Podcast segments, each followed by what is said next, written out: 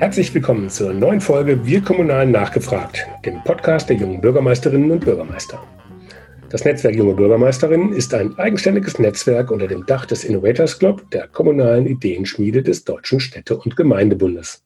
Dieser Podcast ist ein Angebot von und für junge Bürgermeister und alle kommunal Interessierten. Heute gehen wir unter anderem der Frage nach, wie gehen Parteien mit der kommunalen Ebene um. Mein Name ist Henning Witzel und ich bin Leiter kommunale Kommunikation bei der Agentur ASK Berlin und leite das Büro der jungen Bürgermeister. Bevor es jetzt losgeht, möchte ich euch erst einmal den Unterstützer dieser Staffel vorstellen. Es ist die Deutsche Glasfaser. Immer mehr Bürger fordern, zu Recht, schnelles Internet von ihrer Gemeinde oder Stadt. Dabei erwarten sie, dass es schneller als bisher vorangeht mit dem Breitbandausbau. Denn inzwischen haben wir alle gelernt, Leben, Arbeiten, Einkaufen, Lernen und Freizeitgestaltung funktioniert heute nicht mehr ohne ein zukunftsfähiges Netz. Sprich, Glasfaser bis ins Haus. Für Gemeinden ist es hierbei wichtig, ein Unternehmen an ihrer Seite zu haben, das sich für den Infrastrukturausbau im ländlichen Raum stark macht. Wie zum Beispiel Deutsche Glasfaser, die bereits über 400 ländliche Kommunen mit dem modernen Glasfasernetz versorgt hat. In diesen Kommunen können die Bürgermeister und Gemeindevertreter ihre Wahlversprechen einhalten und ihren Bürgern moderne Technologie für Internet, Fernsehen oder Telefon anbieten. Weitere Informationen finden Sie unter deutsche-glasfaser.de slash Kommunen. Ganz herzlichen Dank für die Unterstützung. Zu meiner heutigen Gesprächspartnerin. Claudia Sprengel, Jahrgang 1989, ist Mitglied im Sprecherinnenkreis der Landesarbeitsgemeinschaft Kommunalpolitik der Linken in Brandenburg. Sie ist zudem Stadtverordnete in Brandenburg an der Havel. Ihre Schwerpunktthemen sind Digitalisierung und feministische Politik. Herzlich willkommen, Claudia. Hallo. Ja, Kommunalpolitik ist ja jetzt für alle Parteien wichtig. Zumindest sagen wir das immer. Äh, von Franz Müntefering gibt es den Satz, Kommunalpolitik sei nicht das Kellergeschoss der Demokratie, sondern Basis äh, eines funktionierenden Rechtsstaats. Und Lothar Bisky äh, hat Kommunalpolitik mal Herzstück der Partei genannt. Ähm, andere Parteien sagen Ähnliches. Aber auf Bundes- und Landesebene spielt Kommunalpolitik, egal welche Partei, meistens eher eine un untergeordnete Rolle. Warum meinst du denn, ist das so? Oder ist das überhaupt so? Ähm, ja, ich glaube schon. Ich glaube, dass es ein Blick auf Kommunalpolitik ist, der so ein bisschen von oben herab ist, weil man sich da vermutlich, also vermeintlich mit den kleinen Kleinthemen beschäftigt, mit sogenannten Banalitäten und eben nicht mit diesen großen Fragen, mit den großen Zusammenhängen, wie zum Beispiel Frieden oder Außenpolitik. Ähm, dem würde ich natürlich als Kommunalpolitikerin widersprechen, da wir natürlich große Fragen wie Verteilungsgerechtigkeit auch besprechen. Ne? Also wenn wir über Haushaltsentscheidungen äh, debattieren, dann ist es ganz klar eine Entscheidung von Ressourcenverteilung. Dann geht es darum, eben, ob eine Kita erhalten bleiben kann oder wie hoch Kita-Beiträge sind. Und dann ist es auch eine soziale Frage, die genauso wie auf einer großen Ebene eben stattfindet. Und ich finde sogar, dass es noch eine größere Bedeutung hat, weil es eben näher an dem Bürger dran ist. Also ähm, direktere Auswirkungen auf das Leben der Menschen hat. Und ähm, wir haben natürlich dann auch die Konsequenzen näher zu spüren. Wir reden halt mehr mit den Bürgern. Mhm. Ja gut, da gibt es ja das berühmte Zitat von der Bundeskanzlerin, die dann mal irgendwann gesagt hat, ähm, dass sie ja es leichter hätte, weil sie nicht immer die Leute, die von ihrer Politik Betroffenen treffen muss. Ähm, jetzt ist aber ja Kommunalpolitik von einem wirklich großen Pragmatismus auch oft ge äh, geprägt. Ähm, mhm. Es geht da um konkrete Sachfragen und äh, wie wichtig ist denn da die Parteipolitik? Mm, na, bis zu einem bestimmten Grad ist sie sicherlich wichtig. Also natürlich ähm, kooperieren wir mit Parteien, ähm, um bestimmte Anträge durchzubekommen. Das kommt natürlich immer auf das Machtverhältnis in den Parlamenten an. Wir kooperieren bevorzugt natürlich mit den sogenannten Parteien links der Mitte, ähm, weil da einfach eine größere inhaltliche Schnittmenge ist. Ähm, aber natürlich auch wird Anträgen zugestimmt anderer Parteien, sofern es eben einen konkreten Anlass gibt, der, dem wir zustimmen können. Und ähm, sofern da eben ein konstruktiver Austausch stattfindet, indem man auch zulässt, dass eigene Ideen bei der Linken eben speziell denn gerade soziale Auswirkungen eben auch berücksichtigt werden. Also der konstruktive Austausch ist da eben besonders wichtig. Ähm, natürlich schließe ich als Linke aus, ähm, Anträge von der AfD zuzustimmen oder dort auch nur ähm, zu kooperieren. Also diese Partei würde ich da komplett rausnehmen. Hm.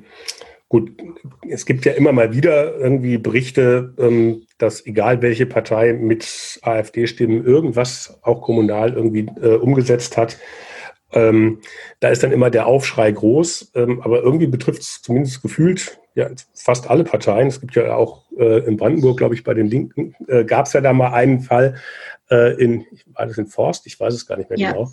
Ähm, und insofern ist das natürlich auch immer schwierig, weil dann natürlich die Themen vor Ort eine große Rolle spielen. Aber wir bin da schon d'accord, äh, dass das natürlich schwierig ist. Und es gibt ja auch, oder wäre die Frage, oder vielleicht dann auch die Frage äh, an dich, ähm, was gibt es denn da für kommunale, für, für Möglichkeiten, vermeintlich wohlklingende AfD-Anträge irgendwie eben, also nicht in diese diese Falle zu tappen und was könnte man denn da als Kommunaler machen oder als Bürgermeister oder als Ratsmitglied? Grundsätzlich finde ich es immer wichtig, ähm, nicht sofort zu sagen, ja, hier, das sind Rassisten, sondern ich äh, möchte sie auf der argumentativen Ebene eben besiegen. Und eigentlich ist es meist relativ leicht auch äh, zu entlarven, was da eben für Hintergründe ähm, hinterstehen hinter den Anträgen. Ne? Also oft sind es ja auch sehr populistische Anträge, die von der AfD kommen, die auch sehr wenig wirklich Hintergrund haben. Ähm, genau, und generell kommen auch durchaus sehr wenige Anträge in Kommunalparlamenten und auch auf Landesebene bei uns von der AfD. Also da ist ja eigentlich sehr wenig Aktivität. Also ich finde diese Argumentation am wichtigsten, dass man eben auch entlarvt, was ist eigentlich das Anliegen der AfD, was ist die grundlegende äh, Struktur ihrer Argumentation um da eben auch mal wieder darauf hinzuweisen, was denn die Erzählung ist von ihnen. Ähm, das ist das eine. Das andere ist natürlich, dass man ähm, grundsätzlich eben gucken kann, was ist das Thema und man kann es dann vielleicht an anderer Stelle nochmal anders einbringen. Ne? Das ist äh, auch eine Möglichkeit. Was ich eben schwierig finde, ist, eben grundsätzlich zuzustimmen, weil das eben eine Normalisierung und eine Akzeptanz dieser Partei mit sich bringt, die ich halt nicht okay finde. Und ich kann auch nicht nachvollziehen, wie andere Parteien, gerade konservativere Parteien oder Wählerinnenbündnisse, ähm, dort eine Kooperation ja teilweise auch suchen. Ne? Also es ist eben dieses ein bisschen auch an Kommunen, dieses Stammtischgemauschel. Man kennt sich irgendwie schon vom Kegelclub oder vom Stammtisch eben und man sagt, ich kenne ihn ja, der ist ja zwar bei der AfD, aber das ist okay. Äh, weil ich kenne den ja schon seit 20 Jahren und das finde ich eben komplett schwierig, weil dieser Mensch hat sich eben aktiv dafür entschieden, in diese Partei einzutreten und dann eben auch die Ideale dieser Partei zu vertreten, auch auf kommunaler Ebene. Hm. Jetzt gibt es aber da ja noch, also das eine sind sozusagen dann die Amtsträger der AfD, das andere sind die Wähler. Ähm, klar kann man da auch sagen, ja, die wissen ja auch vorher, wo sie ihr Kreuz machen. Ähm, und trotzdem ähm, kommt ja auch immer wieder das Argument, wir können ja nicht einfach in Teilen Brandenburgs irgendwie 15, 20, 30 Prozent der Wähler sozusagen einfach mit deren Interessen außen vor lassen. Oder kann man das doch? Man kann sie nicht außen vor lassen, aber ich, man kann sie auch nicht entmündigen. Die Menschen wissen ja, was sie da wählen. Also das Thema AfD und äh, auch ihre Vernetzung hinein bis in die rechtsextreme Szene, bis hin zu aggressiv völkischen Vereinigungen, ja auch in Brandenburg ganz besonders, ist ja oft genug thematisiert worden in diversesten Medien, offengelegt worden von äh, staatlichen Institutionen. Von daher kann niemand behaupten, er wüsste nicht, wofür die AfD steht. Und ich finde es auch falsch, dann so zu tun, als ob die Wählerinnen da keinen, keinen Blick für hätten. Die wissen das. Ähm, Trotzdem ist der Unterschied für mich darin, dass ich halt mit diesen Menschen trotzdem noch rede und versuche, ihnen das klar zu machen. Mit dem AfD-Politiker muss ich nicht darüber reden, dass er ein Rassist ist. Der weiß das für gewöhnlich. Okay. Vielleicht mal äh, Stichwort Netzwerk. Junge Bürgermeister äh, zu jungen kommunalen Themen. Ähm, was sind denn die wichtigen oder die typischen jungen Themen? Du bist ja nun selber auch eine junge Stadträtin. Äh, was sind denn deine Themen, die äh, vielleicht ältere Kommunale nicht haben? Ähm, ja, also ich weiß immer gar nicht so genau, äh, ob ich da noch so reinzähle, weil ich ja schon irgendwie in dem Alterssegment 30 jetzt bin. Ähm, trotzdem sehe ich natürlich, dass es Unterschiede gibt. Ähm, dass ich äh, besonders eben Themen, die in Richtung Digitalisierung äh, gehen oder in Richtung Umweltschutz natürlich besonders wichtig erachte oder eben auch Frauenpolitik, ähm, was ja auch oft junge Frauen eben vorantreiben. Ähm, ja, aber grundsätzlich glaube ich eben, dass jedes Thema ein Thema für junge Menschen sein kann, gerade eben auch so Haushaltsentscheidungen. Da geht es ja darum, welche Projekte zum Beispiel auch Jugendhäuser eben weiterhin finanziert werden, also ob Freiräume für junge Menschen erhalten bleiben. Also ist jede Frage eigentlich in der Kommunalpolitik ja aus diesem Blickwinkel zu betrachten. Welche Auswirkungen hat es auf junge Menschen, auf äh, Jugendliche und wie können wir das mit beeinflussen, dass eben solche Freiräume und Ressourcen für junge Menschen erhalten bleiben? Und vielleicht jetzt nochmal, um die beiden Themen, die wir gerade hatten, ein bisschen zusammenzuführen. Gibt es denn eine Möglichkeit zu sagen, ähm, mit dem Zugehen auf junge Menschen äh, ähm, in der Kommune ähm, vielleicht auch populistischen Tendenzen schon frühzeitig entgegenzuwirken? Ja klar, also gerade eben den jungen Menschen das Gefühl zu geben, dass sie mitentscheiden können, dass sie einwirken können auf äh, Entscheidungen, die in der Stadt getroffen werden. Ne? Also natürlich haben wir auch einen Jugendhilfeausschuss, wir haben ähm, Jugendbeauftragten, aber die Frage ist ja, wie stark die wirklich einbezogen werden und wie ernst genommen die wie stark die auch ernst genommen werden. Ne? Und das geht ja schon da los, eben welchen Ressourcen stellt man denen zur Verfügung, sind sie hauptamtlich oder ehrenamtlich? Also damit sieht man ja auch, wie hoch die Wertschätzung eben der Meinung von jungen Menschen ist. Hm. Jetzt wächst ja die Zahl der jungen Bürgermeister. Ähm, ich weiß nicht, wie es in Brandenburg genau aussieht, aber ähm, jetzt als Beispiel in Bayern bei der, bei der Kommunalwahl äh, dieses Frühjahr ähm, sind unheimlich viele junge Bürgermeister gewählt worden. Inzwischen sind in Bayern 14 Prozent aller Bürgermeister unter 40. Äh, zeitgleich wird in der Kommunalpolitik aber auch ein Nachwuchsmangel beklagt. Mhm. Und ähm, nächster Punkt, die Zahl der weiblichen Rathauschefs geht sogar massiv zurück. Ähm, was ist denn das für eine Entwicklung, die wir da gerade sehen? Oder einmal, äh, siehst du das in Brandenburg ähnlich oder, ähm, oder warum ist das so?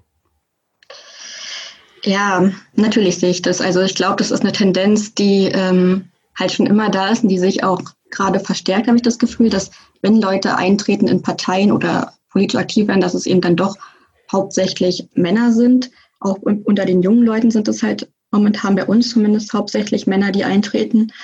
Ähm, das hat unterschiedlichste Gründe. Ne? Einmal ist es natürlich eine Sozialisationsfrage, ähm, die wir als Kommune natürlich nicht bearbeiten können. Aber es gibt natürlich Punkte, die man verbessern könnte. Sei es eben die Vereinbarkeit, das trifft natürlich dann eher auf ähm, Menschen zu, die dann schon in dem Alter sind, wo sie auch über Familienplanung reden. Ähm, ne, also inwieweit äh, kann ich mein politisches Engagement der Kommune mit eventuell Arbeit, aber auch Kindern vereinbaren? Wenn abends eine ewig lange Sitzung ist, kann ich das überhaupt machen, wenn ich kleine Kinder zu Hause habe? Ähm, ne, wie lange geht so eine Sitzung? Wie oft finden die statt? Gibt es eine Betreuungsmöglichkeit? Wird Betreuung bezahlt? Ähm, dann geht es auch ganz viel eben um diese sogenannten Männerbinde, ne, wovon ich vorhin schon mal geredet habe, von diesem Stammtisch ähm, da kommen Frauen eben ganz oft nicht rein. So, die Männer kennen sich dann schon vom Biertrinken, vom Kegelclub oder oftmals vom Fußballverein ähm, und haben da auch dieses Kumpelige miteinander und die Frauen kommen da eben nicht so richtig mit rein. Also das ist, ich glaube, auch überparteilich so, dass sich da Leute einfach und Entscheidungen werden da teilweise auch schon miteinander abgesprochen. Ähm, ne? Also das ist halt so ein Problem, was ich immer sehe, dass Frauen eben da eine höhere Hürde haben und ähm, dann geht es eben auch um Angreifbarkeit. Ne? Also gerade zum Beispiel auf der kommunalen Ebene hast du es ja, dass auf den Stimmzetteln die private Adresse steht. Wir haben jetzt erst erlebt, dass Politikerinnen über solche eben auch ähm, Drohmitteilungen bekommen oder gar eben Morddrohungen, wie bei Janine Wissler. Und ähm, ich glaube schon, also es sind ja alles Frauen, die da betroffen sind, die ähm, Satirikerin, die da quasi auch Morddrohungen erhalten hat, die eine ähm, Anwältin, die äh, Morddrohung erhalten hat, ist eine Frau. Also es sind alles Frauen, die ja betroffen sind. Und ähm, ich glaube schon, dass es da eine höhere Hürde ist, eine Privatadresse rauszugeben für eine Frau. Hm. Eben auch wenn man vielleicht schon Kinder hat und dann auch äh, sich Sorgen macht, ob die auch betroffen sind. Und was natürlich auch ein Problem ist, ist, dass Kommunalpolitik sehr langatmig ist. Also rein statistisch ist es so, dass Frauen sich in Projekten engagieren, die ein konkretes Anliegen haben. Also ökologische Projekte oder bei der Seebrücke zum Beispiel, wo man eben dann direkt zu einem Thema was machen kann. Kommunalpolitik ist sehr langfristig. Man muss äh, sehr lange da aktiv bleiben, um etwas zu bewirken. Und ähm, es ist halt für jemanden, der vielleicht seine Zukunft noch plant, ähm, sehr anstrengend. Hm. Was müsste sich denn so an Kommunalpolitik ändern oder weiterentwickeln, äh, damit das Engagement für breitere Bevölkerungsschichten wieder möglich wird? Also klar, das Thema Bedrohung ähm, gab es ja jetzt zumindest einen Ansatz äh, vom, vom Justizministerium, ähm, dass, ähm, dass die Strafbarkeit auch bei Kommunalpolitikern sozusagen dann nochmal, dass sie besonders schützenswert äh, sind. Ähm, gibt diverseste äh, Ansätze, dass man versucht, das über die sozialen Medien irgendwie wieder so ein bisschen einzufangen. Du hast jetzt eben sehr viele äh, ziemlich heftige Beispiele, aber es geht ja dann halt auch schon um, um, um kleinere äh, Geschichten, die jetzt auch nicht unbedingt Lust machen, sich zu engagieren, wenn man wenn ein Auto verkratzt ist oder ähnliches. Mhm. Ähm, das ist ja jetzt auch nicht immer vergnügungssteuerpflichtig. Ähm, aber gibt es da irgendwie Ansatzpunkte, wie man vielleicht Kommunalpolitik grundsätzlich ändern sollte? andere Sitzungszeiten, nicht immer Präsenz zeigen müssen. Also um, um viele Leute, äh, die bis jetzt sich nicht engagieren, denen sozusagen den Weg zu ebnen. Ja, also Sitzungszeiten sind auf jeden Fall ein Thema. Ich glaube schon, und das ist halt auch immer aus der feministischen Perspektive betrachtet, ein Thema. Es gibt halt immer so Herren, die sehr, sehr lange Redezeit beanspruchen, wo redundante Themen, also wo einfach sich wiederholt wird oder aufeinander bezogen wird und eigentlich kein neuer Beitrag für die Debatte stattfindet. Ich würde mir da manchmal wünschen, dass er eine stringentere äh, Sitzungsleitung auch geführt wird, damit eben nicht Zeit überbeansprucht wird. Ne? Niemand muss ewig lange Monologe halten zu einem Thema, was schon in allen Ausschüssen ewig besprochen wurde, nur um irgendwie eine Selbstdarstellung äh, vorzunehmen. Also da könnte es.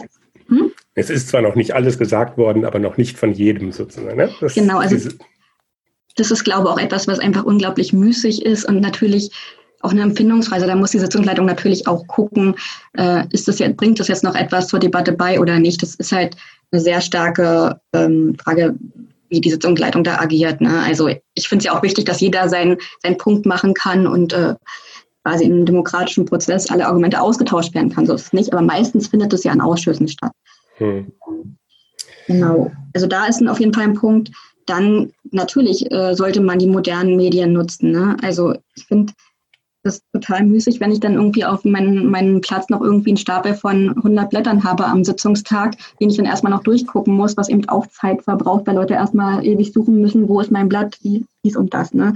Also diese ganzen Mechanismen. Oder eben auch Abstimmung, kurze Abstimmung eher über digitale Medien vorzunehmen sollte auch eine Möglichkeit werden. Ne? Hat denn der Corona äh, schon gezeigt, wie, äh, wo der Weg langgehen kann? Also es gab ja jetzt, klar, notwendigerweise, es gab äh, die Möglichkeit, klassische Stadtverordneten- oder Gemeinderatssitzungen durchzuführen, gab es, äh, ja, wenn dann in Turnhallen äh, oder ist immer noch äh, in vielen Bereichen so.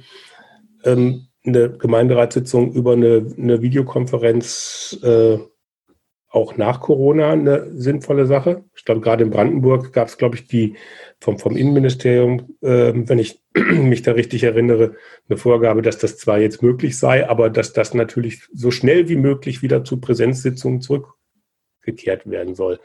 Ist ja eigentlich schade. Also bisher war das bei uns nicht möglich mit äh, Sitzungen über Videokonferenzen, einfach satzungstechnisch nicht. Ähm, ich finde, es ist halt immer die Frage, inwieweit das nötig ist. Also ich finde schon Präsenzsitzungen auch gut, gerade ja auch, weil wir immer die Bürgersprechstunde haben und die Menschen da aktiv hinkommen können und ihre Anliegen vortragen können, die Presse da ist etc., man eben auch mal neben der Sitzung miteinander sprechen kann. Ähm, das finde ich schon wichtig, auch um zu gucken, wie Leute reagieren. Natürlich bei Redebeiträgen finde ich immer sehr spannend und ähm, kurze Absprachen können da eben stattfinden. Trotzdem äh, sollte man eben gerade, wenn es irgendwie Ausschusssitzungen sind, wo ein Punkt ist, mal überlegen, ob es dann nicht möglich wäre, durchaus. Ja. Aber immer unter datenschutzrechtlichen Gesichtspunkten das auch betrachten. Ne? Also muss schon alles sicher sein. Aber ich finde grundsätzlich ja auch toll, wenn Sitzungen auch über Livestream übertragen werden. Ne? Das ist ja auch eine Frage der Transparenz für die Bürgerinnen und Bürger. Da haben wir noch sehr viel Aufholbedarf. Es gibt keine Bürgerforen, es gibt keine Abstimmung zum Beispiel die Bürgerinnen und Bürger über Portale machen können, um einfach mal ein Meinungsbild zu haben. Solche Sachen werden leider von den Kommunen noch sehr wenig genutzt. ist dann nicht dann die Gefahr, dass, äh, wenn man da digitale Formen sozusagen nutzt, dass da vielleicht einfach nur andere ausgeschlossen sind. Ähm, und also man kriegt ja nie sozusagen alle mit dabei. Also wenn ich das alles nur über eine Bürgerversammlung mache, habe ich immer die gleichen Verdächtigen, die dann halt äh, darum sitzen. Wenn ich das digital mache, habe ich wahrscheinlich einfach nur andere gleiche Verdächtige. Ähm, und dafür die, die auf der Präsenzveranstaltung irgendwie immer da waren, die sind dann eben nicht mehr dabei. Also wie kriege ich denn das breiter zusammengefasst? Ich meinte, es sollte eine Gleichzeitigkeit geben. Also ich möchte auf keinen Fall, dass die Präsenzveranstaltungen wegfallen, aber eben auch, dass die anderen Menschen eine Möglichkeit haben. Also man erreicht ja auch eine andere Personengruppe, wie du ja gesagt hast. Im Internet können eben auch die Menschen, die abends vielleicht eben eher bei ihrem Kind sein wollen oder eben arbeitstätig sind, um die Uhrzeit noch, können auch mal ihre Meinung schreiben oder eben über Dinge mit abstimmen. Und bei der Präsenzveranstaltung muss man eben selbst vortreten. Das ist natürlich auch eine Überwindungsfrage und äh, erreicht da eben eher Leute, die auch die Zeitressourcen haben, dorthin zu gehen um die Uhrzeit. Mhm. Und abzuwarten, weil die Sitzungen dauern ja teilweise sehr lange. Das ist richtig. Äh, vielleicht nochmal, ähm, da ist jetzt ja bei den ganzen Punkten auch immer die Frage Frauen äh, mit gemeint. Ähm, jetzt sind sie ja im politischen System allgemein Frauen unterrepräsentiert, äh, aber jetzt gerade wenn man auf hauptamtliche Kommunal-, also Bürgermeisterinnen guckt, ist es also wirklich ganz extrem krass. Ich glaube, mhm. wenn wir auf Bundesebene sind, jetzt mal je, je, nach Partei, sind wir irgendwie bei 40 Prozent Frauenanteil fast schon äh, in, äh, in, in vielen Bereichen. Ähm, beim auf der Landesebene ist es ein bisschen weniger. Auf der kommunalen Ebene in den Räten, glaube ich, äh, ähm, habe ich die letzten Mal irgendwie was von paar 20 Prozent irgendwie gesehen als, äh, als Frauenanteil. Und bei Bürgermeisterinnen sind es 10 Prozent. Woran liegt das denn? Naja, das hatten wir ja gerade schon so ähnlich. Also es ist halt unglaublich schwierig für eine Frau erstmal in diese ähm, Sphären reinzukommen. Ne? Also erstmal in der Partei so weit hochzusteigen, dass sie da hoch, äh, dass sie da vorgeschlagen wird. Da, da gibt es einfach Strukturen, die das befördern oder eben nicht befördern. Und ähm, dann muss natürlich auch sie gewählt werden. Und da wird halt oft Frauen grundsätzlich erstmal Kompetenz abgesprochen. Ähm, Vom Wähler oder von den Parteimitgliedern? Auch, äh, naja, also es ist halt immer die Frage, auch es gibt Studien, die zeigen, dass Frauen eben tendenziell eher Kompetenz abgeschrieben wird, im, gerade auch in bestimmten Bereichen, wenn es zum Beispiel um Finanzpolitik etc. geht. In sozialen Bereichen sieht das noch ein bisschen anders aus. Ähm, genau, aber dass es da schon noch eine Hürde gibt, ähm, Frauen zu wählen. Natürlich kommt es halt immer auf eine Gemengelage an. Ne? Also welche Themen vertritt die Person, wie bekannt ist die, das ist halt nicht der einzige Aspekt. Aber wenn man allein den Aspekt Weiblichkeit separieren würde, würde entscheiden sich die meisten Menschen eben eher für den Mann. Ansonsten, bitte? ich habe jetzt mal nachgeguckt, ähm, das ist mit den 10 Prozent, ähm, hört sich erstmal ganz furchtbar an. Jetzt habe ich mal bei den, bei den Linken nachgeguckt. Ich habe jetzt nur mhm. mal in der Liste Oberbürgermeister in ganz Deutschland geguckt. Es gibt jetzt nicht allzu viele Oberbürgermeister ähm, ähm, mit Parteibuch der Linken, aber es sind äh, fünf Stück und davon sind zwei Frauen. Das ist ja schon mal mehr als zehn Prozent. Äh, bei Landrätinnen oder Landräten äh, sieht es äh, noch anders aus. Da gibt es vier und davon sind drei Frauen. Wird bei euch die Quote jetzt besonders gut oder habt ihr mehr qualifizierte Frauen oder also was ist denn jetzt sozusagen bei, bei euch dann anders? Ich glaube, das ist an beiden Punkten was dran, also sowohl Qualifikation als eben auch Quote. Ähm, das bedingt sich ja gegenseitig. Also durch die Quotenregelung fördern wir ja auch, dass Frauen eben in Ämter kommen und dadurch auch Kompetenzen und Erfahrungen sammeln können. Ähm, und natürlich haben wir dadurch auch viele erfahrene Frauen und wir fördern ja auch aktiv Frauen. Wir haben ein Mentoring-Programm auf Bundesebene und äh, dadurch, dass wir eben die Quote haben, müssen wir ja auch immer gucken, wie bekommen wir Frauen ähm, wie motivieren wir sie für kommunale Ämter oder auch andere Ämter zu kandidieren? Also die Quote macht ja quasi, dass man den Druck hat, sich auch mit der Thematik auseinanderzusetzen. Und, ähm, auch als Frau? Auch als Frau natürlich. Also ich finde das komplett wichtig, dass wir auch untereinander als Frauen Netzwerke bilden. Das machen Männer ja eben auch. Wie gesagt, diese Stammtische existieren ja. Und ähm, also jetzt nicht rein bildlich, dass, dass da wirklich Männer hingehen und sich unterhalten im Sinne von, ja, wir reden jetzt mal über Politik zusammen das ist eben dieses Bild, ne, Stammtisch. Mhm. Ähm, aber dass Frauen eben auch untereinander Netzwerke bilden und davor auch keine Angst haben, ähm, überparteilich auch miteinander zu kommunizieren und ihre Netzwerke zu nutzen für Politik. Ja, ähm, jetzt gerade nochmal um zurück zu den jungen Bürgermeistern zu kommen. Bei 10 Prozent äh, habe ich eben gesagt, der Bürgermeister sind Bürgermeisterinnen. Ähm, bei den Jungen sind es ja eher noch weniger. Ähm, da spielt vielleicht sogar dann auch die Lebenszeit, weil das dann die Zeit ist, äh, wo die Kinder kommen, ähm, wobei die Männer ja auch Kinder kriegen. Äh, die sehen das jetzt nicht vielleicht so wichtig an, ähm, dass sie sich dann auch kümmern. Insofern hat man da natürlich dann halt auch ein, ein grundsätzliches gesellschaftliches Problem. Ähm, kann man denn durch sowas wie eine Quote auch bei äh, in der Politik ähm, auch so gesellschaftliche Strukturen aufbrechen? Sind, kann man dadurch Vorbilder schaffen? Auf jeden Fall. Also es gibt eben auch Studien dazu. Also es ist mal dieses tolle Begriff, es gibt auch Studien dazu. Aber einer der Punkte eben, was Frauen zieht, sind natürlich Role Models. Ne? Also wenn eine Frau eine andere Frau anspricht, eben auch, die sie vielleicht aus anderen Zusammenhängen kennt, hilft das halt viel mehr. Also die persönliche Ansprache ja generell. Ähm, und ähm, natürlich auch, wenn ich sehe, ich habe eine Quote, ich muss also dafür sorgen, dass Frauen ähm, auf unsere Listenplätze kommen, dann mache ich mir Gedanken darüber. Das heißt, ich rede auch, spreche auch Frauen konkret an und gucke eben, was sind ihre Kompetenzen, auf welchen Orten, äh, wo muss ich hingehen, um Frauen anzusprechen, welche Strukturen muss ich schaffen, was muss ich vielleicht auch an Sitzungen ändern in meiner Partei und an Strukturen ändern, damit ich ansprechender für Frauen bin. Ähm, genau, also das ist ja quasi das Gleiche wie in den Parlamenten, dass da eben bestimmte Strukturen in jeder Partei vorherrschen. Ich würde auch sagen, in jeder Partei. Ne, das ist ja auch ein Abbild der Gesellschaft. Wir sind da ja nicht von abgeschirmt. Und wir leben nun mal auch in einer Gesellschaft, die patriarchal geprägt ist. Also klar, schafft immer noch die Frau zu Hause meistens die Care-Arbeit weg, wenn wir von einer heteronormativen äh, Zusammenleben reden. Ähm, das sollte sich natürlich ändern. Natürlich sollte auch der Vater genauso Interesse daran haben, aber leider ist es ja oftmals nicht so, dass ähm, das gleichberechtigt aufgeteilt ist. Mhm. Und ich kann mir aber schon vorstellen, dass natürlich auch Männer Interesse daran haben, dass sie eben abends nicht ewig lang auf Sitzungen sind, zum Beispiel, um eben auch noch ihre Kinder sehen zu können.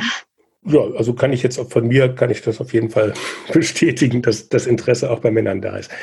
Ähm, jetzt ist ja zum Stichwort Quote gerade äh, der Beschluss des CDU-Parteivorstands irgendwie äh, eine 50-Prozent-Quote bei, bei, bei Ämtern in der Partei zu erreichen, wird ja gerade heiß diskutiert. Eines der Argumente geht immer in die Richtung, dann werden ja so viele unqualifizierte Frauen dadurch gefördert. Ähm, ist es nicht vielleicht sogar umgekehrt, dass ähm, dadurch der Druck wächst, Frauen mehr zu qualifizieren, damit genau das eben nicht passiert und eigentlich der Effekt der Quote genau der umgekehrte ist, dass also Frauen qualifizierter werden? Also ja auch, wie gesagt, wenn sie in Ämter kommen, dann äh, werden sie natürlich auch dadurch qualifiziert, dass sie da sich eben weiterbilden müssen, dass sie Erfahrung sammeln können. Aber die Prämisse dabei ist ja, dass Frauen vorher gar nicht qualifiziert sind. Ne? Ich glaube, in vielen Bereichen haben wir extrem viele qualifizierte und engagierte Frauen, eben sei es gerade im sozialen Bereich, viele Sozialarbeiterinnen, Pflegekräfte, die da einfach Expertinnen auf ihrem Feld sind, die man bestimmt politisieren könnte. Also wir haben zum Beispiel viele Menschen aus dem Pflegebereich in der Partei, einfach weil wir eben sehr stark uns in diesem Bereich engagiert haben und für diese Menschen eben gekämpft haben. Und ähm, da gibt es extrem viele Expertinnen. Ne? Oder auch im Bereich, gerade wenn es eben um Bildung und äh, Kinder geht, da gibt es Expertinnen, die man einfach für sich agitieren muss. Also so zu tun, als ob eine Quote irgendwie durch Quotenfrauen dafür sorgen würde, dass da unqualifizierte Frauen reinkommen, glaube ich gar nicht, sondern man holt die Qualifizierten endlich rein und ähm, sorgt nicht dafür, dass eventuell weniger qualifizierte Männer dann die Listenplätze haben. Okay, dann brauchen wir also bei auch bei jungen Bürgermeistern, Bürgermeisterinnen auf jeden Fall dann irgendwie perspektivisch auch eine Quote, wobei das da natürlich schwierig ist, weil es ja dann immer Personenwahlen gibt und die, da kann man ja eigentlich die Quote nicht einführen, weil da gibt es nur entweder oder, wenn es nur ein Mandat gibt. Oder gibt es da einen Ausweg aus diesem Dilemma? Es gibt äh, Ideen dazu, aber es gibt noch keine, die so komplett zu Ende gedacht ist, ne, die auch rechtlich äh, quasi dann ähm, Bestand haben könnte. Wir haben in Brandenburg ja als erstes Bundesland das Paritätgesetz eingeführt.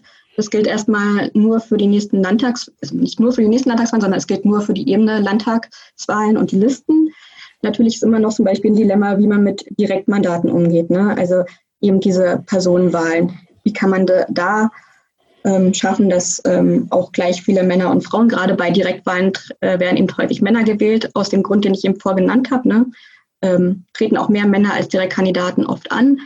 Von daher äh, ist das halt noch so ein Problem, was man angehen kann. Natürlich kann man den Parteien da auch sagen, achtet darauf, dass ihr eben gleich viele Männer und Frauen als Direktkandidaten aufstellt. Also da kann man schon durchaus mitarbeiten. Da gibt es Möglichkeiten. Okay. Es gab ja auch, also in einem vorherigen Podcast kam dann einfach auch mal die Idee zu sagen, warum kann man denn nicht einfach zwei Bürgermeister wählen? Ein Mann, eine Frau äh, und die teilen sich dann den Job. Ähm, vielleicht auch ein ganz spannender Ansatz. Ich glaube, da muss man, glaube ich, noch mehr äh, in die rechtliche Grundlage dann irgendwie gehen. Und ähm, denke, wäre vielleicht aber auch ein, ein, ein, Ansatz, vielleicht auch, wie sich die Arbeit äh, hauptamtlicher Kommunalpolitik vielleicht einfach auch mal grundsätzlich ändern kann. Ähm, sie ist ja schon eh im, äh, im Wandel. Also so den, den alten Patriarchen gibt's äh, als Bürgermeister und der dann immer der Letzte ist auf irgendwelchen Ortsfesten und so weiter, den gibt's vielleicht auch noch. Ähm, aber das ist ja auch für junge Leute nicht unbedingt immer nur interessant. Ähm, die haben ja da schon auch andere Ansprüche und Interessen. Okay, äh, vielleicht zum Abschluss äh, habe ich bis jetzt die meisten Leute gefragt, mal äh, einen Blick in die Zukunft zu werfen und zurückzuschauen in zehn Jahren. Ähm, was ist denn deine ähm, Idee? Was hat sich denn da an Kommunalpolitik geändert?